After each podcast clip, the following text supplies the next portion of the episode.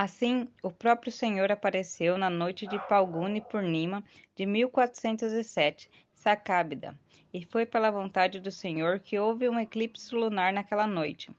Durante as horas do eclipse, era costume do público hindu tomar banho no Ganges ou em qualquer outro rio sagrado e cantar os mantras védicos para purificação. Quando o Senhor Chaitanya nasceu durante o eclipse lunar, toda a Índia rugia com o som sagrado de Hare Krishna, Hare Krishna, Krishna Krishna, Hare Hare, Hare Rama, Hare Rama, Rama Rama, Hare Hare.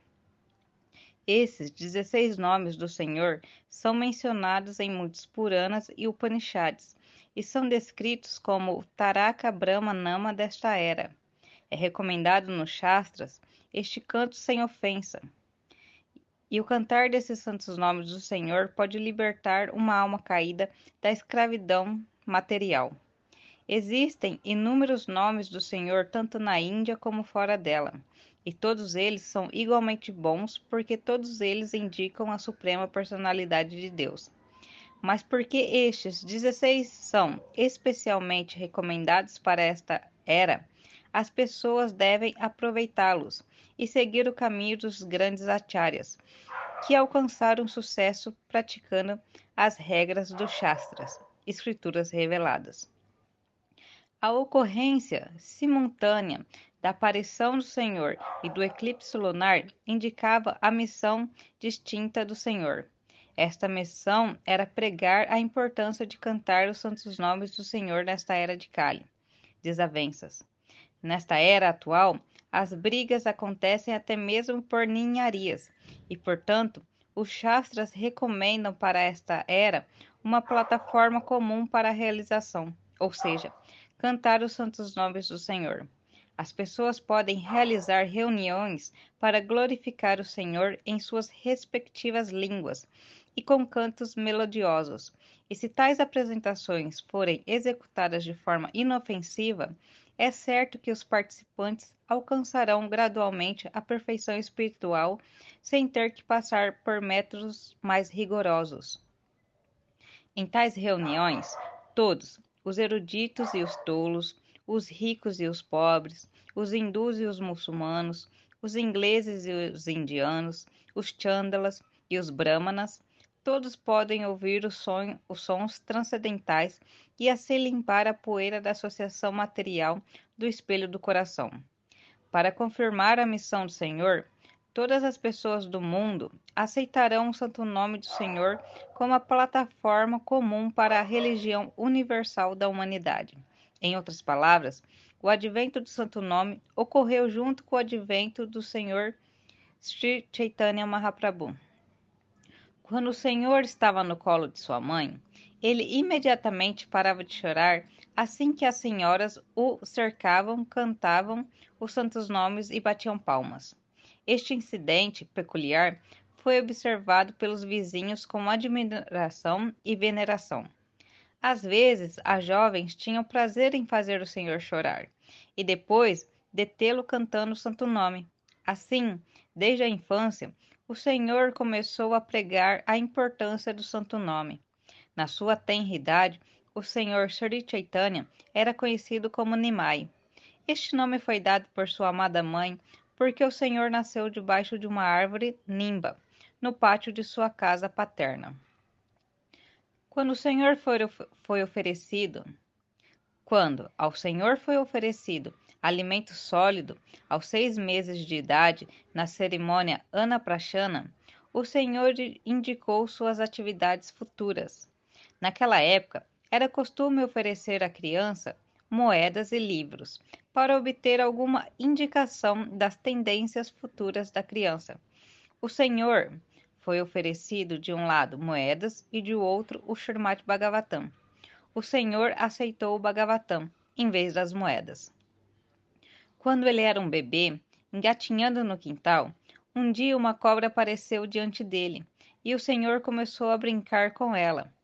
Todos os membros da casa ficaram cheios de medos e temor, mas depois de um tempo a cobra foi embora e o bebê foi levado para su por sua mãe. Certa vez, ele foi roubado por um ladrão que pretendia roubar seus enfeites, mas o Senhor fez uma viagem de prazer no ombro do ladrão desnorteado, que procurava um lugar solitário para roubar o bebê. Aconteceu que o ladrão, vagando de um lado para o outro, finalmente chegou pouco antes de casa, um pouco antes da casa de Jagannatha Mishra, e com medo de ser pego, largou o bebê imediatamente.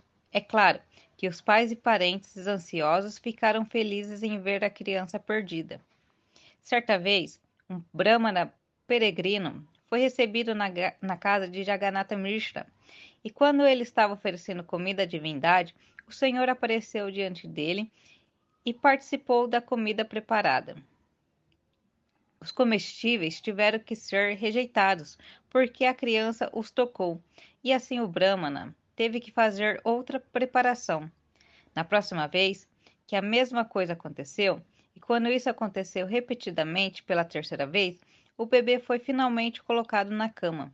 Por volta da meia-noite, quando todos os membros da casa dormiam profundamente em seus quartos fechados, o Brahmana peregrino ofereceu seus alimentos especialmente preparados à divindade. E da mesma forma, o pequeno senhor apareceu diante do peregrino e estragou suas oferendas. O Brahmana então começou a chorar, mas como todos estavam dormindo profundamente, ninguém podia ouvi-lo. Naquela época, o senhor bebê apareceu diante do Brahmana afortunado e revelou sua identidade como o próprio Krishna.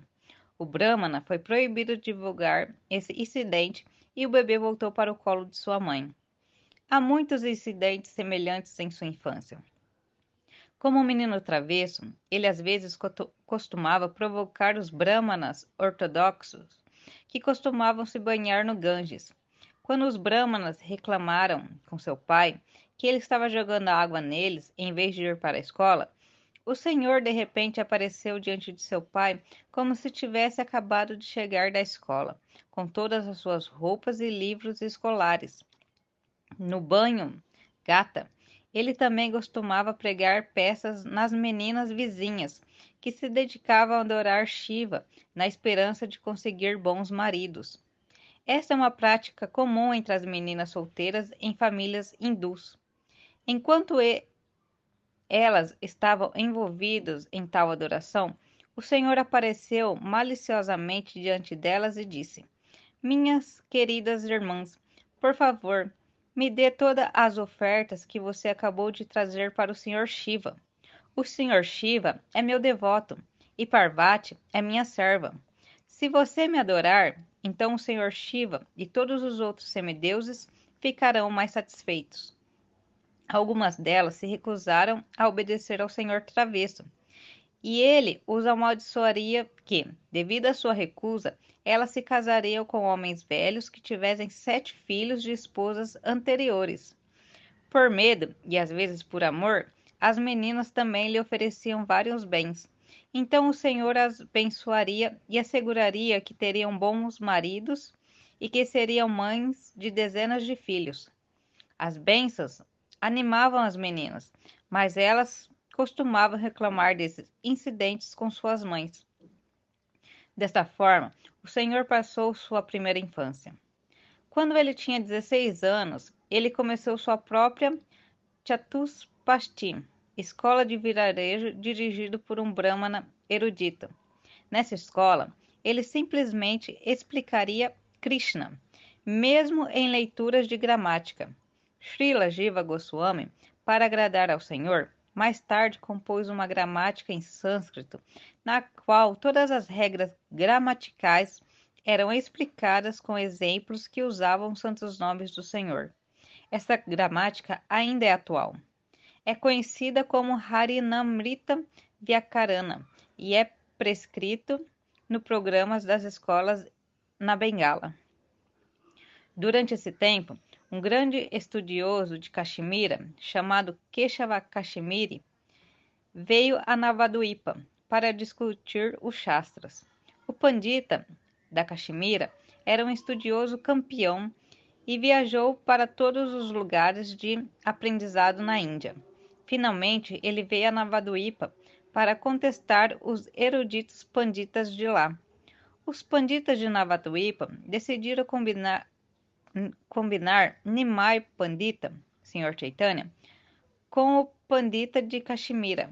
Pensando se Nimai Pandita fosse derrotado, eles teriam outra chance de debater com Erudito, pois Nimai Pandita era apenas um menino.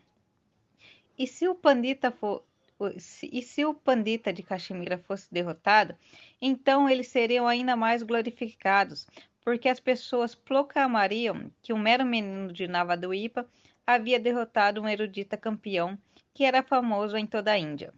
Aconteceu que Nimai Pandita conheceu Keshava Kashmiri enquanto passeava nas margens do Ganges. O Senhor pediu que ele compusesse um verso em sânscrito em louvor ao Ganges, e o Pandita, em pouco tempo, compôs cem, cem slokas, recitando os versos como uma tempestade e mostrando a força de seu vasto aprendizado. Nimai Pandita imediatamente memorizou todos os slokas, sem erro. Ele citou o 64 sloka e apontou certas irregularidades retóricas e literárias. Ele questionou particularmente o uso da palavra pelo Pandita Bhavani Bhartu. Ele ressaltou que o uso dessa palavra era redundante. Bhavani significa a esposa de Shiva. E quem mais pode ser seu Bharta, o marido? Ele também apontou várias outras discrepâncias, e o Pandita da Caxemira ficou maravilhado. Ele ficou surpreso que um mero estudante de gramática pudesse apontar os erros literários de um erudito. Embora esse assunto tenha sido encerrado antes de qualquer reunião pública, a notícia se espalhou como fogo por toda Nova Duípa. Mas finalmente, Keshava Kashmiri foi ordenado, em sonho por Sarasvati, a deusa do aprendizado, a se submeter ao Senhor, e assim o Pandita de Kashmira tornou-se um seguidor do Senhor. O Senhor então se casou com grande pompa e alegria e nessa época ele começou a pregar o canto congregacional do Santo Nome do Senhor em Navaduipa. Alguns dos brahmanas ficaram com inveja da sua popularidade e colocaram muitos obstáculos em seu caminho. Eles ficaram com tanta inveja que finalmente levaram o assunto ao magistrado muçulmano em Navaduipa. Bengala era então governada por Patãs, e o governador da província era Nawab Hussain Shah.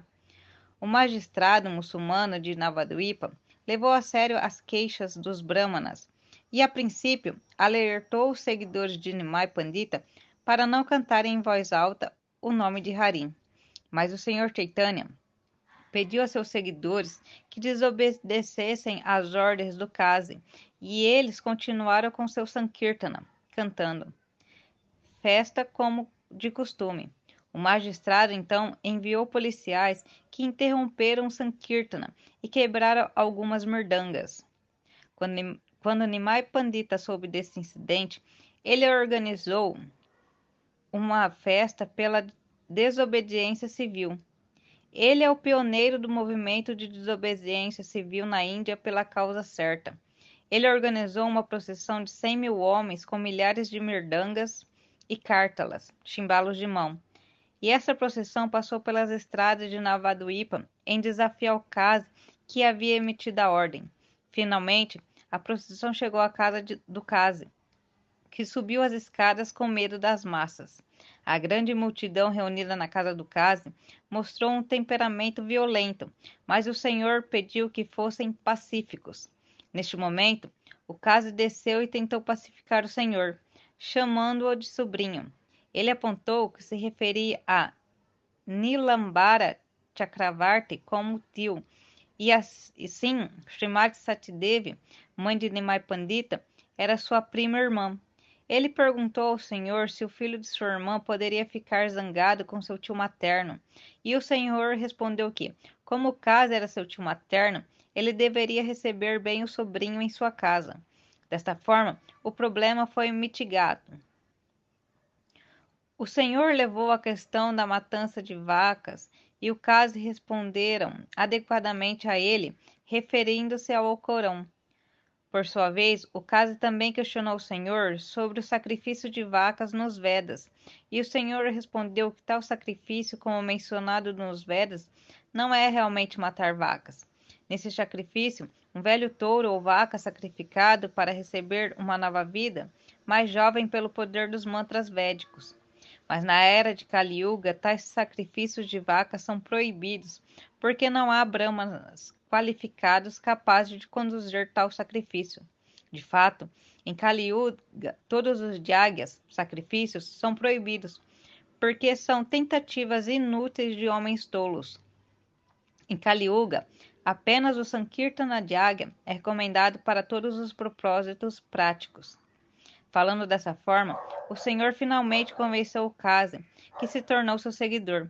O Kase então declarou que ninguém deveria impedir o movimento de Sankirtana, que foi iniciado pelo Senhor. E o Kase deixou esta ordem em seu testamento por causa da, por causa da progênie. A tumba do Kase ainda existe em Navaduipa, e os peregrinos hindu vão até lá para mostrar seus respeitos. Os descendentes do Kazi são residentes e nunca se opuseram ao Sankirtana, mesmo durante os dias do tumulto hindu-muçulmano. Este incidente mostra claramente que o Senhor não era um assim chamado Vaishnava tímido.